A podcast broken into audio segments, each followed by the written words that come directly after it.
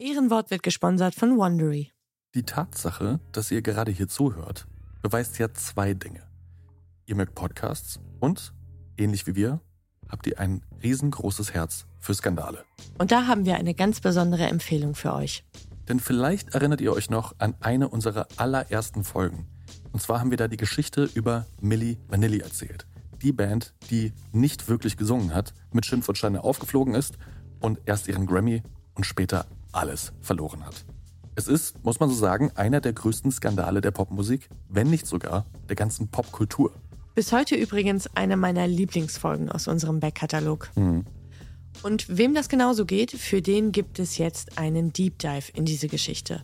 Und zwar hostet unsere geschätzte Kollegin Aminata Belli für Wondery eine sechsteilige Miniserie mit dem Titel Milli Vanilli, ein Popskandal. Und da warten eine ganze Menge spannender Insights auf euch. Unter anderem kommen ganz viele von den Menschen zu Wort, die damals an diesem Skandal oder dieser Geschichte beteiligt waren. Zum Beispiel der Frontmann Fab und der Produzent Frank Farian. Und ganz ähnlich wie wir damals in unserer Episode fragt sich auch Aminata, ob wir heute nicht anders über diesen Skandal reden, weil wir über schnellen Ruhm, über Machtstrukturen in der Musikindustrie und über Rassismus und Diskriminierung ganz anders sprechen als damals. Also, wer Rob und Fab, beziehungsweise Ray, Charles, Brad und John noch immer regelmäßig im Ohr hat, dem sei diese Serie wärmstens empfohlen. Und, das haben wir uns versichern lassen, Aminata spricht das auch wirklich alles selbst. Also, hört Milli Vanilli, ein Popskandal, überall, wo es Podcasts gibt. Und jetzt zurück zur Folge. There's a mistake. Moonlight, you guys won Best Picture. Well, there were three of us in this marriage. Ich zitiere, Herr Präsident, mit Verlaub, Sie sind ein Arschloch. Und wenn die Frauen mit den Boys schlafen, dann müssen sie sich hier anfassen. Well, I'm not a crook. Does everybody remember our Nipplegate? Ich nehme diesen Preis nicht an. I did not have sexual relations with that woman. Wenn wir Freunde wären, dann müsstest du so einen Scheiß überhaupt nicht machen. Ich wiederhole, ich gebe Ihnen mein Ehrenwort. Hallo und herzlich willkommen zu Ehrenwort, ein Podcast über Skandale. Ich bin krank und ich bin Jakob und gesund. und ja, trotz Erkältungssymptomen freuen wir uns, dass ihr auch dieses Mal wieder dabei seid. Wir haben heute eine ganz besondere Folge vorbereitet. Vielmehr Jakob, ich will mich nicht mit fremden Federn schmücken, aber ich weiß ausnahmsweise auch mal, worum es geht. Denn es ist ein, ja, wie sollen wir es nennen, ein Ehrenwort-Spezial. Genau.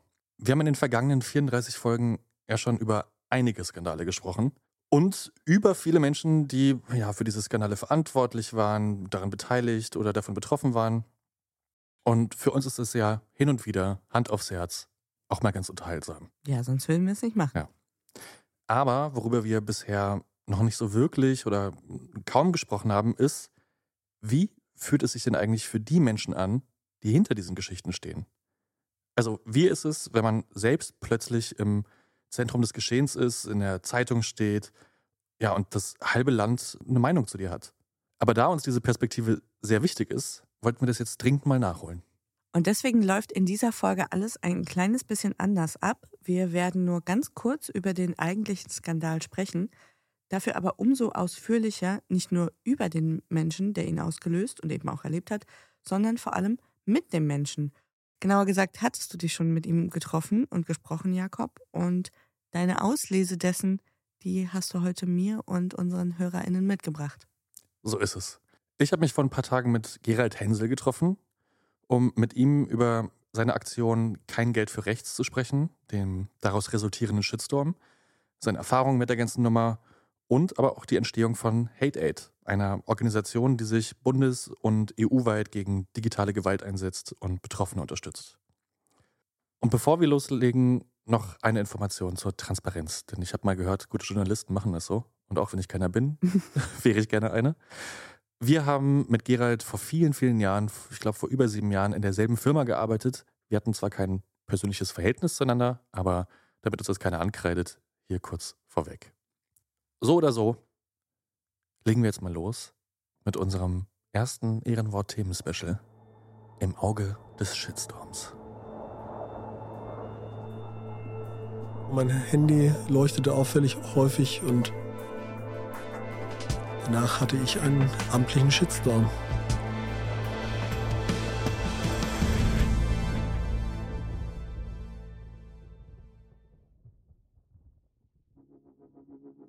...2016 war in vielerlei Hinsicht eine Zäsur für unsere Gesellschaft. We are going to make our country great again.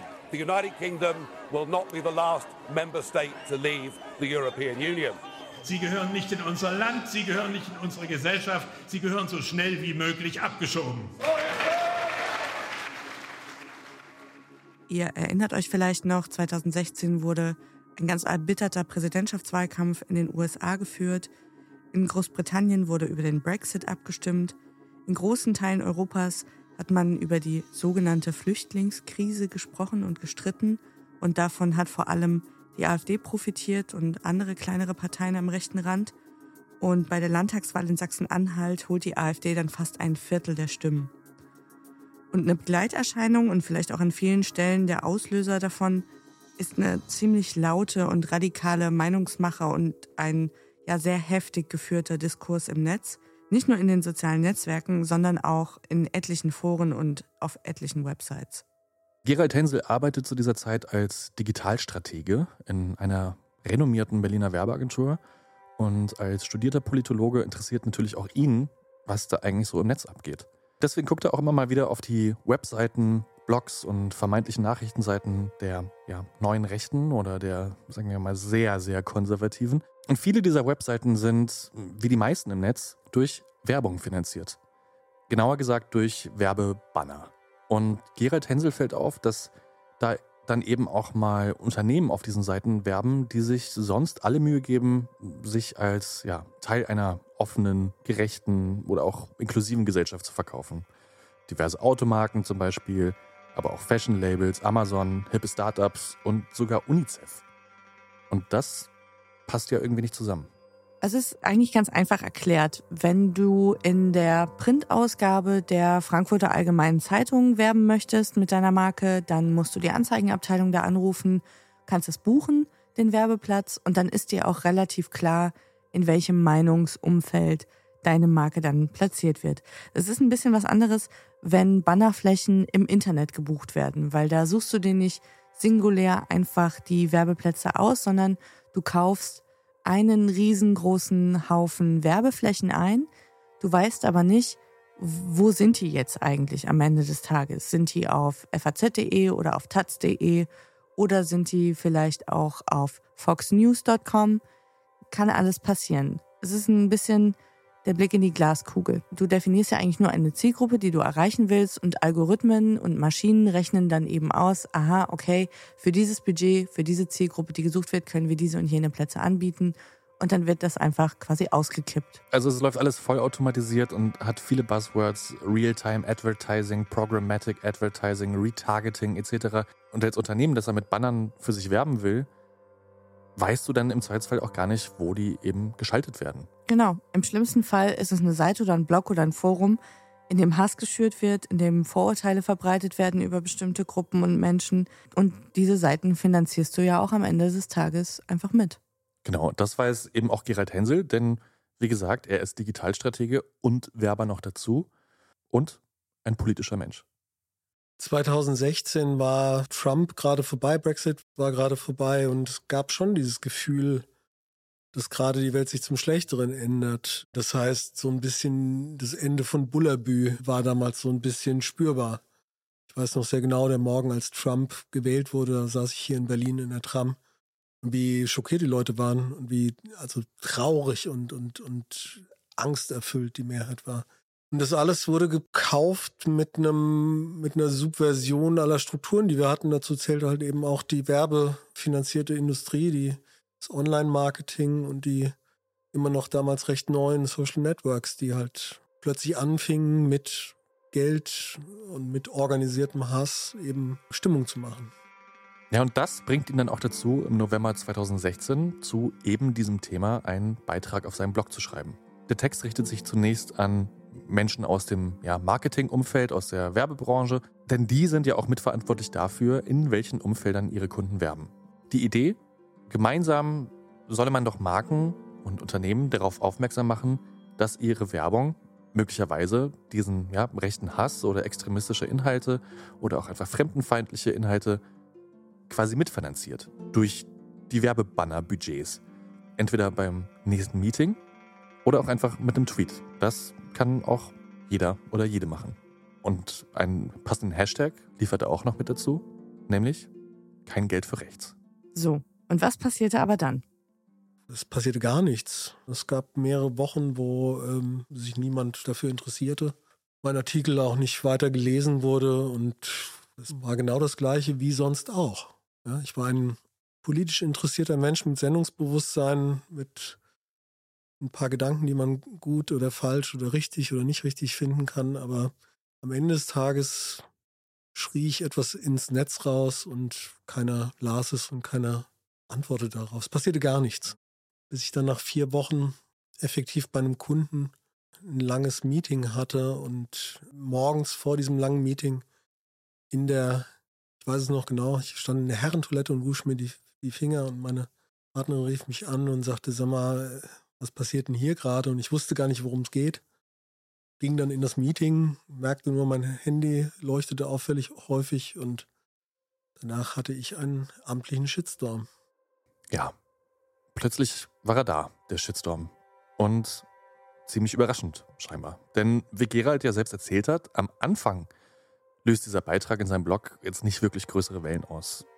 Ich habe auch mal nachgeguckt, was sich so in den ersten Wochen nach seinem Tweet im Internet eigentlich so getan hat ich glaube, der Bildblog hat den Artikel irgendwo verlinkt. Eine kleine Handvoll Twitter-User haben den Hashtag aufgegriffen und tatsächlich auch Unternehmen angeschrieben und darauf aufmerksam gemacht, auf welchen Seiten sie ebenso werben. Aber über die Bubble hinaus hat es kein Geld für rechts erstmal nicht geschafft. Das ändert sich aber mit der Zeit und aus einem Dutzend Tweets werden ein paar hundert Tweets, immer mehr Leute werden aufmerksam und machen auch Screenshots von Bannern und teilen die und markieren Unternehmen und hey, passt doch mal auf. Dann schreiben ein paar Blogs darüber. Irgendwann gibt es einen Artikel in dem Technologiemagazin 10, dann einen kleinen Beitrag auf Spiegel Online. Und so nimmt das dann alles so langsam seinen Lauf. Millions of people have lost weight with personalized plans from Noom. Like Evan, who can't stand salads and still lost 50 pounds. Salads generally for most people are the easy button, right? For me, that wasn't an option. I never really was a salad guy. That's just not who I am. But Noom worked for me. Get your personalized plan today at Noom.com. Real Noom user compensated to provide their story. In four weeks, the typical Noom user can expect to lose one to two pounds per week. Individual results may vary. Mein Shitstorm verlief zunächst auch eigentlich sehr positiv für mich, weil viele in dem, was ich sagten, was gesehen haben und auch unsere, unsere Fachpresse erstmal sehr positives Feedback gab und äh, es gab Marken, die da positiv reagierten. Also ich wähnte mich zunächst erstmal als äh, in Anführungszeichen Gewinner dieses Kampfes, den ich mir nicht ausgesucht hatte, bis dann die Geschichte irgendwie gedreht wurde und, und äh, sehr anstrengend wurde äh, aus verschiedenen Gründen. Die Pressewelle, die von damals einigen einschlägigen Online-Postillen mitgelenkt wurde, die hatte einen Anfang, der weit hinter meinem Tweet lag. Und der hatte auch ein plötzliches Ende. Also bis dann quasi in einem, in einem ich sag mal, Theaterstück. So. Und ähm, da hast du nicht mehr so eine große Möglichkeit, dich dazu zu äußern, weil du bist jetzt in dem Theaterstück. So, und so war das. Ja, und irgendwann schreiben eben nicht nur Leute über diesen Hashtag, die mit Gerald einer Meinung sind, sondern die sich angesprochen fühlen und angegriffen fühlen und die Gerald für einen ja, Agitator halten. Und dann geht der Shitstorm erst so richtig los. Stein des Anstoßes war damals ein wutschnaubender Beitrag von einem zu dieser Zeit sehr bekannten und sehr rechtskonservativen Blogger, der ja Gerald eben vorwarf, die Presse- und Meinungsfreiheit anzugreifen, eine sogenannte Boykottliste zu machen von Medien, die er Gerald Hensel als äh, rechtskonservativ oder sogar rechtsextrem klassifizieren würde. Und die deutschen Unternehmer sollen sich wagen, sozusagen auf diesen Umfeldern zu werben. Und das verglich er völlig absurd auch mit Dingen, die wir aus den Geschichtsbüchern kennen. Vermischt dann auch die Privatperson Gerald Hensel mit seinem Arbeitgeber. Und das wird jetzt auch hoch skandalisiert, nämlich dass diese Agentur viele Bundesministerien tatsächlich auch kommunikativ berät Und so wurde eine Geschichte gestrickt und eine Rhetorik, dass es eine linksgrün versiffte Propaganda gäbe und es gäbe jetzt den Boykottaufruf sogar von einem ja, Regierungssprecher, Mitglied fast schon oder jemandem auf jeden Fall, der der Regierung sehr nahe steht oder die beeinflusst, nämlich Gerald und die Agentur. Und die würden dafür sorgen, dass hier andere Meinungen, die eben nicht diesem linksgrünen Mainstream entsprechen, dass die deklassiert werden als, als extremistisch, als rechts, als falsch und dass das ein, ein Angriff sozusagen auf die, auf die Meinungsfreiheit eben sei. Ja, zumal die sich natürlich auch in ihrer Existenz bedroht sahen, denn diese ganzen potenziellen Werbebudgets werden dann natürlich deutlich kleiner. Die leben von diesen Werbeeinnahmen, muss man mal so sagen. Genau. Also denen ging es um die Existenz. Und Gerald ging es einfach, glaube ich, in dem Moment darum zu sagen, Marken sollte einfach bewusst sein, dass sie auch ein rechtspopulistisches Meinungsklima hier mitschaffen, wenn sie weiter auch in diesen Umfeldern eben werben. Und so wird in wenigen Wochen nach dem ersten Tweet zu Kein Geld für Rechts aus ein bisschen Gegenwind ein ausgewachsener Shitstorm, der jetzt relativ stramm von rechts nach links weht. Tausende wütende Tweets, hunderte Kommentare unter Geralds Blog, auf der Facebook-Seite der Agentur häufen sich die negativen Bewertungen. Es folgen Hassmails, noch mehr Blogbeiträge, Zeitungen wollen plötzlich Interviews von ihm. Die Geschichte kocht später sogar so hoch, dass selbst amerikanische Nachrichtenseiten darüber schreiben. Und Gerald, von dem vor zwei Tagen noch niemand etwas wusste, steht plötzlich im ja, Scheinwerferlicht. Und ich wollte natürlich wissen, wie ist das, wenn man plötzlich überall in der Presse und im Internet über sich lesen kann, wenn jeder eine Meinung zu dir hat, egal ob gut oder schlecht? Das war auch so. Also du hattest plötzlich natürlich einen Konflikt, der für dich schwer verständlich war, weil eigentlich über dich eine Geschichte geschrieben wurde, während du eine ganz andere Geschichte im Kopf hattest. Und weil sich Menschen auch nicht herabließen, irgendwie mich, mich mit meinen Argumenten auseinanderzusetzen oder sonst irgendwas, war der Hauptteil dieser Zeit für mich vor allen Dingen ja die Kunst irgendwie noch zu begreifen, wer ich noch bin, weil lauter Medien plötzlich über einen Mann schreiben, den sie noch nie in ihrem Leben getroffen haben. Entweder rasant viel Unsinn, rasant viel Spekulatives oder auch einfach schlicht erstunken Erlogenes. Also das gab es auch. Ich wurde zum Stalinisten irgendwie äh, gemacht, der ich definitiv nicht war, nicht bin.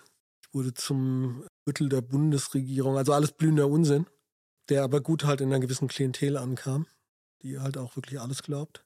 Und das wirkt, also wenn ich heute teilweise irgendwie damals auf diese Artikel zurückblicke, dann könnte man schon fast schmunzeln, weil es so ein cartoonhaftes Zerrbild ist, dass ich selbst manchmal drüber lachen muss. Aber auf der anderen Seite ist es für mich damals schon eine Herausforderung gewesen, in diesen zwei Wochen nicht ja, den Verstand zu verlieren. Also es kann man sich nicht so richtig vorstellen, wenn man es noch nicht selbst erlebt hat. Aber wenn tatsächlich zumindest für einen gewissen Zeitraum eine für einen selbst große Öffentlichkeit, egal wie sie gelagert ist, egal ob sie einen selbst gut finden oder nicht, an einem zerrt und einen zeichnet, äh, dann ist das schon eine recht schwerwiegende psychische Erfahrung. Und das ist gar nicht so, also abgesehen davon, dass es auch ein eine schwere Herausforderung im direkten Umfeld und für meinen Arbeitgeber damals war. Also das war schon alles sehr schwierig, ja. Gerald hat es ja gerade selber gesagt, nicht nur er selbst war Ziel des Shitstorms, sein direktes Umfeld auch. Also genauer gesagt vor allem auch die Agentur, für die er arbeitet. Und die sieht sich jetzt auch gezwungen, sich mehrfach öffentlich dazu zu verhalten. Also unter anderem auch klarzustellen, dass kein Geld für rechts in allererster Linie eine private Aktion von ihm ist und er halt zufällig Mitarbeiter bei denen ist, sie selbst aber mit der Aktion nichts zu tun haben. Aber der Druck, der ist nicht weniger geworden, sondern tendenziell eher mehr. Denn über einen Zeitraum von fast zwei Wochen scheint diese Welle der Entrüstung, der Wut und des Hasses einfach nicht mehr abzuflachen. Und uns hat interessiert, und du hast Gerald danach gefragt, liest man da als betroffene Person eigentlich die ganze Zeit mit? Man konnte dann förmlich zusehen, wie der Hass, der gegen mich verbreitet wurde, dann auch gewisse, ja, wie soll ich sagen, Segmente umfasste. Also ich konnte förmlich sehen, wann, wann jetzt die neue Rechte auf mich reagiert, wann jetzt irgendwie Anhänger einer bestimmten Partei mit drei Buchstaben irgendwie auf mich reagieren und so weiter und so fort. Also man konnte die viralen Wellen fast schon anhand des Hasses, den ich bekam, äh, zurückverfolgen. Und das wurde dann auch einfach aufgrund der Größenordnung. Also ich hätte gar nicht so viel lesen können, um den Hass, den ich empfing, äh, erfassen zu können. Ich wachte morgens auf und hatte tausende Tweets über mich und photoshoppte Bilder und äh, Fake-Accounts und you name it. Also es war wirklich äh, nicht mal, selbst wenn es gesunder Content gewesen wäre, nicht mal ansatzweise für mich managebar gewesen. Um mich herum haben sich dann relativ viele Freunde gruppiert, durchaus auch Leute, die sich dann mit digitalen Analytics beschäftigten, die dann auch anfingen herauszufinden, wo kommt denn etwas her, wer steckt dahinter, wann gibt es Wellen. Also ich wurde fast schon so ein, so ein Fetisch für so Datenfreaks. Da kamen auch sehr viele interessante Erkenntnisse her. Und ja, viele Leute lasen auch für mich, muss man auch sagen. Ja, und was wir natürlich auch noch wissen wollten, ist, ob dieser Hass jetzt eigentlich nur rein digital war oder ob der sich auch auf sein analoges Leben übertragen hat. Äh, es gab eigentlich nur digitalen Hass. Es gab aber mehrere Punkte, wo ich begründete Vermutungen hatte, dass sich das schnell ändern könnte. Es gab ein Neonazi-Forum, wo man meine Adresse gepostet hatte, mit der klaren Aufforderung, mal bei mir vorbeizuschauen. Es gab ironischerweise wenige Briefe, also du kriegst dann sehr viel Du, du, es wird viel über dich gesprochen. Also es ist noch nicht mal so, dass du zwingend E-Mails bekommst. Du liest über dich in Kommentarspalten, äh, dass sich jemand dazu herablässt, irgendwie dir selbst eine Beleidigung per E-Mail zuzuschicken. Das ist gar nicht so häufig. Zumindest bei mir war das nicht so. Die, das Gros aller Dinge waren Dinge, die über mich geschrieben wurden. Es gab dann doch viele E-Mails, Tweets gab es viele, alles, was in sozialen Medien sich abspielt. Und am Ende hatte ich auch noch so ein paar paar Briefe, die waren aber eher so ein bisschen fast schon eher aus der Reihe zauberhaft, wenn dann einer dann so ein, aus so Bildzeitungsartikeln so einen Steckbrief, so ein, klingt wie so ein Rentner, der so ein so einen Steckbrief von einem zusammenklebt und dann dir einen bösen handgeschriebenen Brief schreibt. Also da, vor dem Mann habe ich bis heute noch Respekt, der hat wenigstens ein bisschen Mühe reingesteckt, muss ich sagen. Und es gibt dann Leute, die die dich strafen wollen, indem sie dich so mit so Kleinigkeiten abnerven. Ich hatte zum Beispiel, ich glaube, 20 Abos haben die für mich abgeschlossen. Also so, so Sachen, die nur dazu da sind, dass du, dass du Stress hast, ja, dass, dass, dass du abgelenkt bist oder dass 10 Euro Stornogebühr kostet oder sowas. Einfach irgendwas, was dich nervt, was aber jetzt nicht illegal ist. Gell? Und davon hatte ich relativ viel. Also Leute, die dich einfach nur, die dir einfach nur auf den Sack gehen wollen davon hatte ich dann doch ein bisschen was. Mit dir auseinandersetzen als Mensch wollen sich die allerwenigsten. Die wollen auch, die allerwenigsten wollen auch den persönlichen Mut auf sich nehmen und auch den Schmerz, der damit zusammenhängt, äh, dir ins Gesicht zu sagen, dass du für sie ein Arschloch bist. Das tun die meisten nicht. Die meisten sprechen über dich, die fühlen sich stark in ihrer Gruppe, die fühlen sich in ihrer Facebook-Kommentarspalte oder in ihrem Artikel, da fühlen sie sich stark. Aber den diese, diese immer noch menschliche Hürde, dir auch in die Augen zu gucken, dir weh zu tun, dir aufzulauern oder dich live zu beschimpfen oder mit dir zu sprechen, hat kaum einer gemacht. Vor allem lässt es dich ja so hilflos zurück, wenn dir gar nicht die Möglichkeit gegeben wird, dich zu verhalten. Ja? Wenn jemand ja auf dich zukommt und am Dialog interessiert ist, sagt man ja eigentlich, hey, hör mal, ich finde es total beschissen, was du hier geschrieben hast aus den und den Gründen, was sagst du jetzt dazu? Und dann hast du ja die Möglichkeit, dich dazu zu verhalten.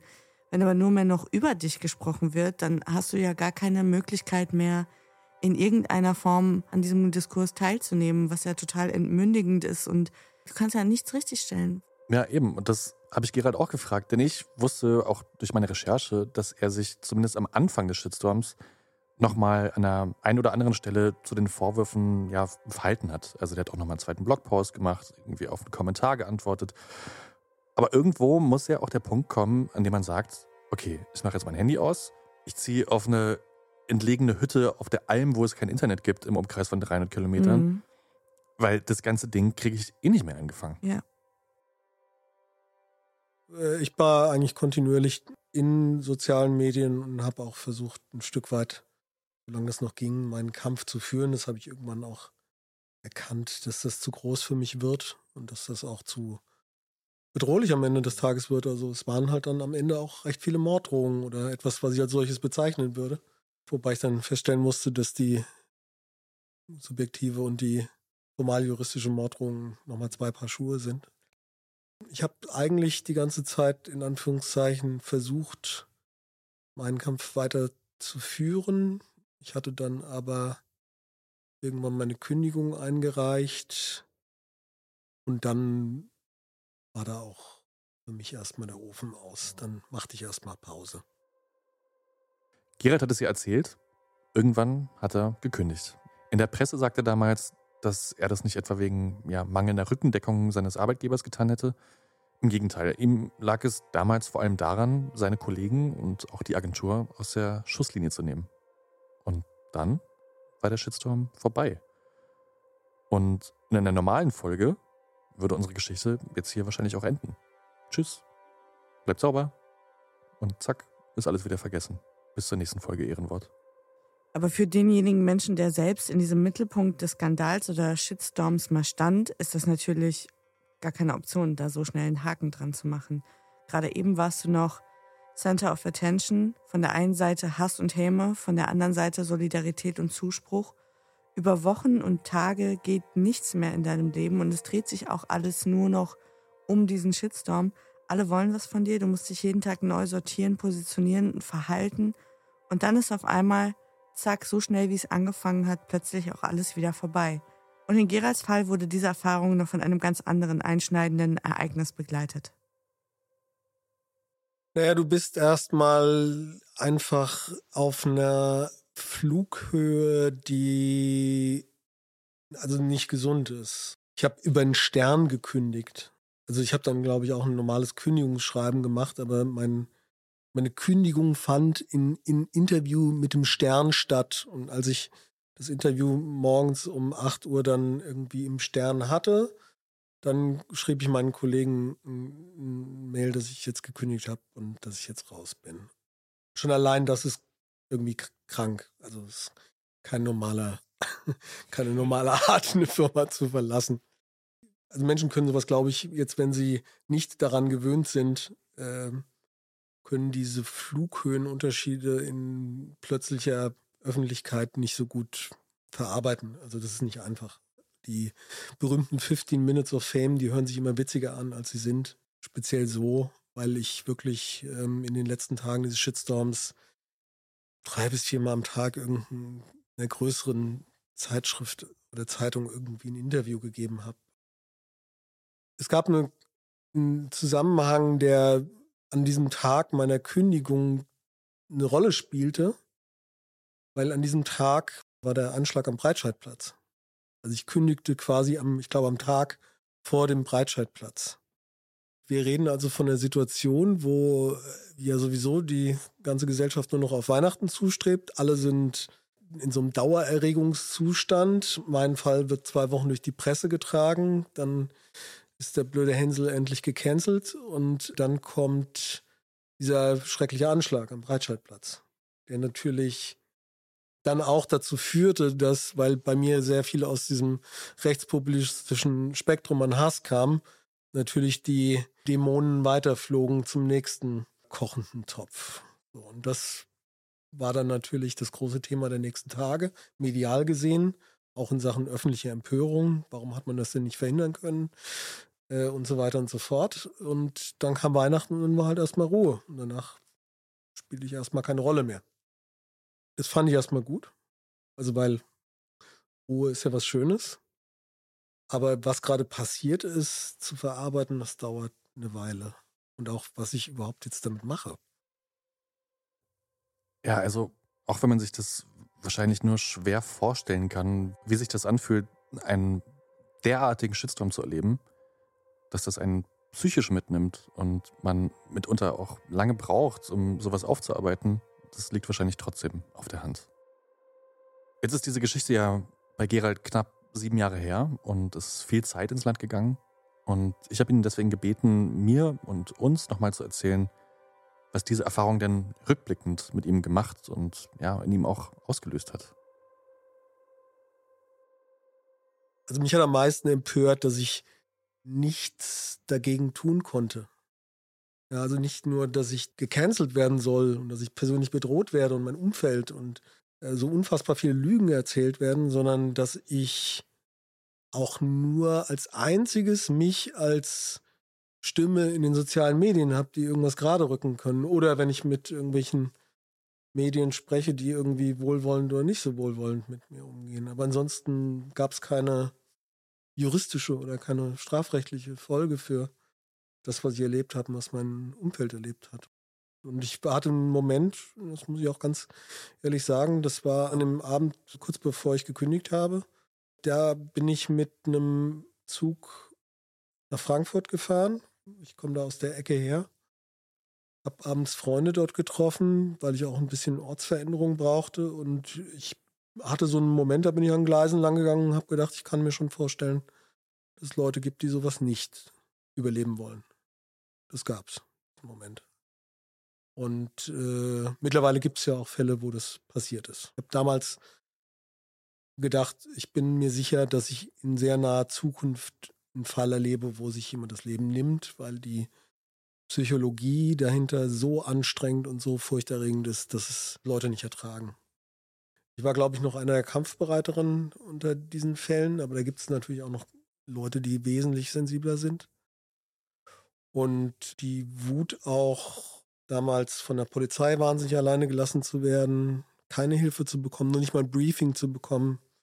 Und auch zu sehen, wie Behörden im Umgang mit wütendsten Drohungen deshalb schon überfordert sind, nur weil diese Drohung über digitale Medien kommt und nicht äh, jemand vor der Tür steht und klingelt und das tut das hat schon eine enorme Wut ausgelöst und auch das Gefühl, dass ich, also das hat nochmal wiederum zur, zur Wahrnehmung geführt, dass ich irgendwas ändern müsste.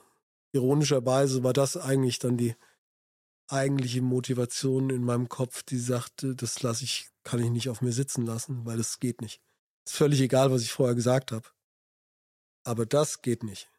Das, das geht nicht. Wenn wir, wenn wir das zulassen in Deutschland, wenn wir zulassen, dass Leute wie ich mit ihrem Leben bedroht werden, dass Doxing stattfindet, dass ihre Adressen geleakt werden, dass, dass äh, man hofft, dass er irgendwie, dass ihm was Schlimmes, also nicht nur theoretisch was Schlimmes oder der Verlust des Arbeitsplatzes, sondern physisch was Schlimmes passiert. Und wir in Berlin Mitte kein Rezept dagegen haben oder in Hamburg oder in Frankfurt oder sonst wo. Dann hören wir als Gesellschaft auf zu funktionieren. Und das ist völlig egal, ob ich CSU-Wähler bin oder Grünen-Wähler. Ja? Das ist egal. Und das sind die, das sind die Bindeglieder einer Gesellschaft. Wenn die aufhören zu funktionieren, dann haben wir ein Problem. Und wer diese Bindeglieder auch triggert und bedient, der ist Teil des Problems. Man konnte es wahrscheinlich schon raushören, gerade, dass diese Stimmung und diese Erfahrung bei Gerald jetzt nicht unbedingt dazu geführt hat, sich aus dieser oder auch zukünftigen Diskussion herauszuhalten. Und so war es auch nicht. Denn nach einer kurzen Verschnaufspause hat er 2017 dann auf vielen Panels gesprochen, war bei Podiumsdiskussionen, hat bei der Republika einen Vortrag über die Idee hinter Kein Geld für Rechts gehalten und natürlich auch seine Erfahrungen mit digitaler Gewalt öffentlich aufgearbeitet. Und gemeinsam mit einigen MitstreiterInnen ruft er später die Initiative Hate Aid ins Leben. Ja, Hate Aid ist eine gemeinnützige Organisation, die Betroffene von digitaler Gewalt unterstützt. Sie berät und seit 2019 hat Hate Aid bis heute 900 Betroffene bei Strafanzeigen und Klagen unterstützt. Und darunter sind auch einige Promis, Renate Künast zum Beispiel, der Pianist Igor Lewitz, Nicole Diekmann, die Journalistin, Sibel Schick und viele weitere. Und für die Zoomer unter euch, ein ganz großer Fan von Hate Aid ist Shireen David. Ja. Gerald fasst es so zusammen. Hate Aid ist übertragen gesagt meine Rache an meinen Hatern damals. Das ist so. Vielleicht nicht an jedem Einzelnen, aber Hate Aid ist meine Rache. Die Redensart sagt ja, Rache serviert man am besten kalt. Und das ist auch so, nicht weil ich das Gefühl habe, dass ich etwas noch Destruktives zu diesem wirklich destruktiven Prozess von damals beizutragen hätte, sondern weil ich genau das Gegenteil tue die Idee Hate Aid stammt auch nicht von mir ursprünglich, sondern von anderen in meinem direkten Umfeld. Wir haben aber dann lange gearbeitet, irgendwie in einem kleinen Kreis. Ähm, unsere Sicht auf Hate Aid, nämlich Wir beraten Leute, die in einem Shitstorm stecken, weil, wie gesagt, diese Erfahrung ist relativ existenziell. Das haben wir zunächst erstmal gemacht. Wir hatten dann ähm, Förderer gefunden, auch Leute, die an uns glaubten oder die sagten, ja, ich glaube, das ist ein Problem. Dann habe ich aber auch noch andere Partner gefunden. Eine Organisation, die da sehr wesentlich dabei war, war die Organisation Campact, die mich mal an einem Abend im Jahr 2017 irgendwie eingeladen hatten, um über diesen Fall zu sprechen, ähnlich wie wir das jetzt gerade tun. Worauf dann wiederum Annalena von Hodenberg, die heutige Geschäftsführerin von Hate Aid, die damals dort noch arbeitete, mich anrief und sagte, du, das hat mich irgendwie so bewegt, irgendwie, was du da gesagt hast, lass doch mal auf einen Kaffee treffen. Das haben wir dann irgendwie hier gar nicht weit in Berlin um die Ecke gemacht, haben darüber gesprochen und so kam eines zum anderen. Also Hate Aid ist nur zu einem kleinen Teil mein Produkt. Es ist das Produkt vieler, vieler Besorgnis, vieler Menschen, die ähnliche Dinge erlebt haben, einiger Leute, die eine andere Idee oder eine komplementäre Idee haben. Und mittlerweile ist es eine Organisation, auf die ich echt extrem stolz bin und die sehr, die im Aufbau begriffen ist nach wie vor. Es ist ein Dauer, Dauerzustand, in dem sich die Organisation neu erfindet. Das ist, ich sage mal ein Social Startup, das ist es auch noch aber mittlerweile mit, ich weiß gar nicht mehr genau, wie viel es sind, aber mit, äh, ich glaube, 60 MitarbeiterInnen und zwei Büros mittlerweile in Deutschland echte Pionierarbeit leistet und die also mich jeden Tag wieder wahnsinnig stolz macht. Ja, und apropos gerechtliche Schritte und Hilfe bei Hass. Gerald hat ja erzählt, dass sie ihn auch neben unzähligen Beleidigungen auch mitunter Morddrohungen erreicht haben. Und Oder dass deine Adresse im, in so einem rechten Forum gepostet wurde. Ja, mit der Aufforderung, da mal vorbeizuschauen. Mhm. Und uns hat natürlich auch interessiert, ob er diese Morddrohungen und Aufrufe zur Gewalt eigentlich auch zur Anzeige gebracht hat. Und wenn ja, ob da überhaupt was draus geworden ist. Mein Fall war quasi der Prototyp für Hate It, weil wir vor dem Problem standen, dass du einen Tweet oft nicht nachverfolgen kannst und auch es gar keine so richtige rechtliche Handhabe gab. Und es niemanden gab, der sich bei Social Networks dafür zuständig fühlte. Und wir haben damals bewiesen, dass es geht. Das war einer der ersten Fälle, wo du Tweets nachverfolgen und auch denen rechtlich habhaft werden kannst. Um kurz die Größenordnung zu zeigen, ich hatte erst einen Monat nach meiner Kündigung einen Termin beim Staatsschutz. Wer das Wort nicht kennt, das ist quasi das deutsche FBI. Da hat ein Polizeibeamter, der mir sagte, dass er eigentlich gar nicht sich so gut mit dem Internet auskennt und dass er eigentlich gar keinen richtigen Computer hat und dass er sich sonst immer um Neonazis in Ostdeutschland gekümmert hat. Hat also wirklich förmlich mit der Schreibmaschine meinen Hass abgetippt. Die haben von mir 400 PowerPoint-Seiten mit jeweils vier bis sechs Nötigungen, Beleidigungen, sonst was bekommen von der sie eine Auswahl treffen konnten. Also wir reden über 400 mal 6, lass mal 2.000 bis 3.000 Einheiten Hass-Content sein. Von denen waren nur, ich glaube, zwölf, wenn mich nicht täuscht, qualifizierbar an eine Adresse zu binden und in irgendeiner Weise nachverfolgbar und zweifelsohne auch Hassrede. Und ich glaube, davon habe ich drei oder vier dann mit einer kleinen rechtlichen Klage habhaft werden können, die dann aber auch zur Prozesskostenrefinanzierung genutzt wurde. Also da kriegt man so, das hat sich alles verbessert. Und um da nochmal kurz ein Lanze für Hate Aid und das, was die Organisation geleistet hat in den letzten Jahren, zu brechen. Erst danach ist das NetzDG mit den entsprechenden Auskunftspflichten in Gang gesetzt worden.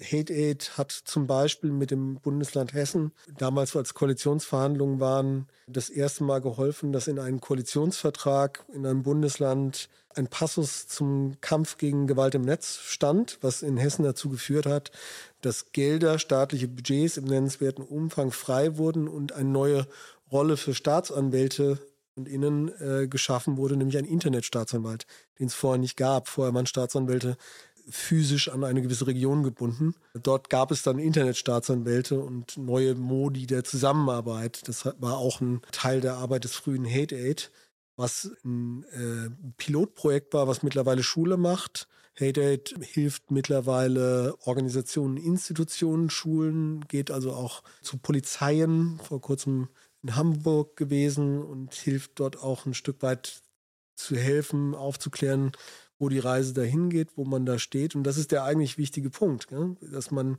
nicht nur jetzt irgendwie denen, die Opfer von Hassrede werden, die Möglichkeit gibt, darüber zu reden und ihre eigenen Fälle habhaft zu werden, sondern am Ende des Tages halt eben auch Institutionen, staatliche Institutionen hat, die wissen überhaupt, äh, was damit jetzt passiert. Und das ist ein ganz wichtiger Punkt. Zu guter Letzt wollten wir natürlich noch wissen, ob er aus heutiger Sicht und ja, vielleicht auch mit dem, was er durch seine Arbeit mit Hate Aid gelernt hat, damals 2016 irgendwas anders gemacht hätte. Das ist meine Lieblingsfrage. Nein. Nein. Aus einem einfachen Grund. Äh, ich habe im Jahr 2016 etwas gesagt, hinter dem ich stehe und habe trotzdem in der Exekution Fehler gemacht, die man mir einfach so drehen konnte, dass ich so am Ende dastand, wie ich da stand.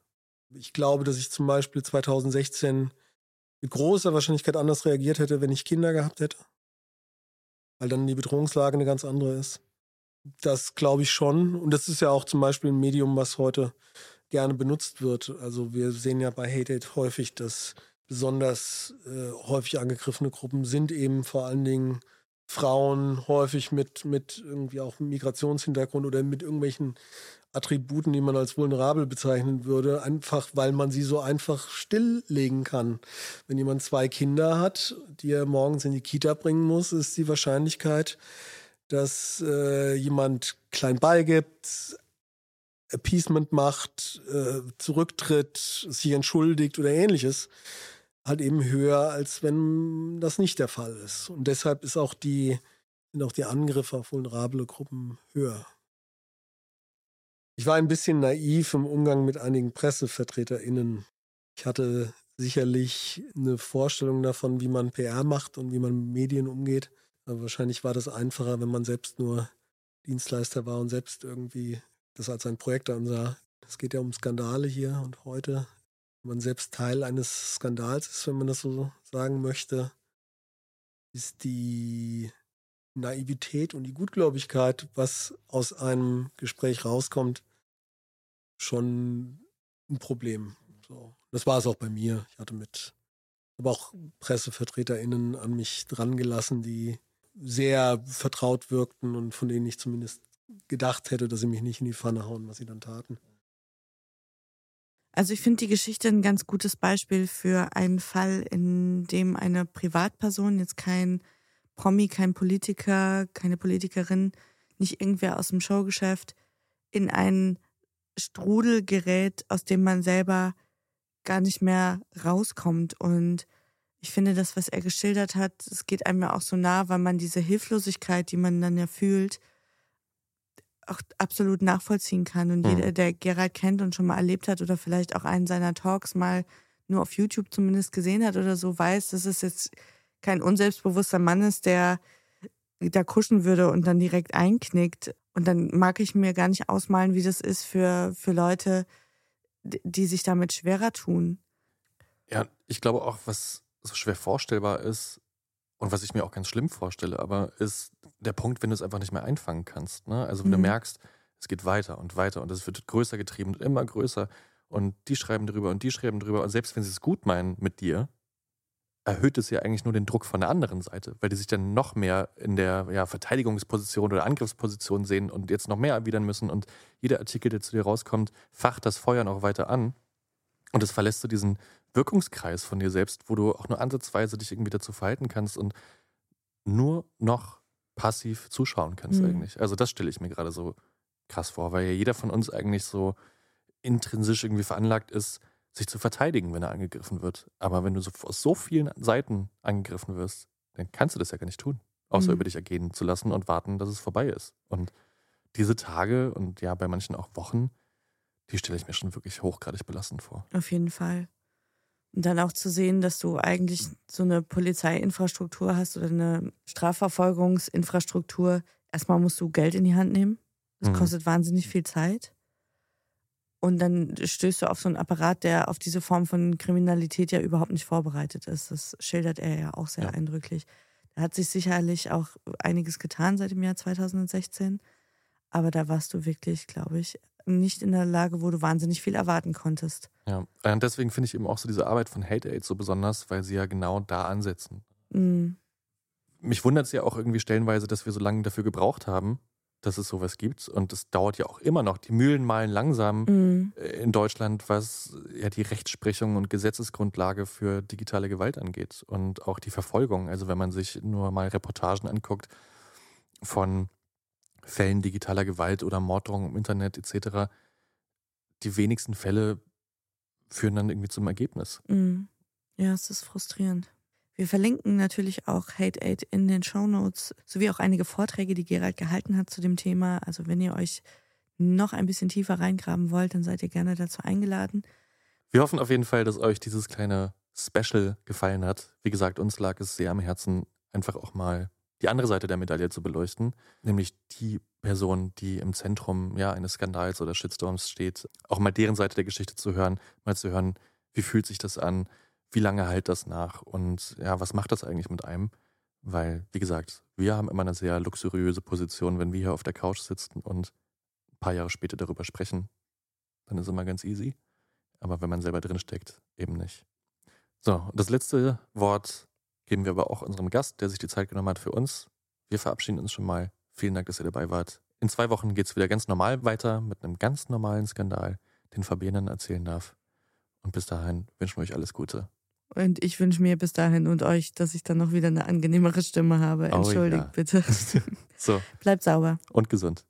Ich war heute Morgen bei einem Meeting von Hate Aid. Wie gesagt, ich bin da nicht jeden Tag dabei, aber äh, ich bin ganz gerührt, was nach sechs Jahren, nach meinem Fall, sieben Jahren fast und viereinhalb Jahren Hate Aid aus dieser großartigen Organisation geworden ist. Es ist nicht einfach, sowas zu bauen. Ähm, Ich glaube aber, dass es total wichtig ist. Und wer Probleme im Netz hat oder wer das Gefühl hat, dass er dazu auch was beitragen kann, sollte sich die Organisation mal anschauen. Ich bin auch der Meinung, dass das, wie wir über Gewalt im Netz nachdenken, nicht der Weisheit letzter Schluss ist. Die Sphäre verändert sich dauernd. Wir haben auch nur eine Haltung dazu, die wird sich auch an vielen Punkten ändern. Aber ich bin äh, froh, wenn wir da einen positiven Diskurs irgendwie um das Thema herum haben, weil es einfach wichtig ist. Und weil am Ende geht es nicht nur um Hass im Netz, es geht um unsere Demokratie, in welcher Welt wir leben wollen. Und dazu kann ich nur sagen, sind alle eingeladen, die sich als Teil dieser bürgerlichen Gesellschaft verstehen. Und das reicht von Konservativen bis hin zu Linken. Und es umfasst auch bestimmte Leute eben nicht. Die haben nicht nur zwingend äh, eine Glatze und weiße Schnürsenkel.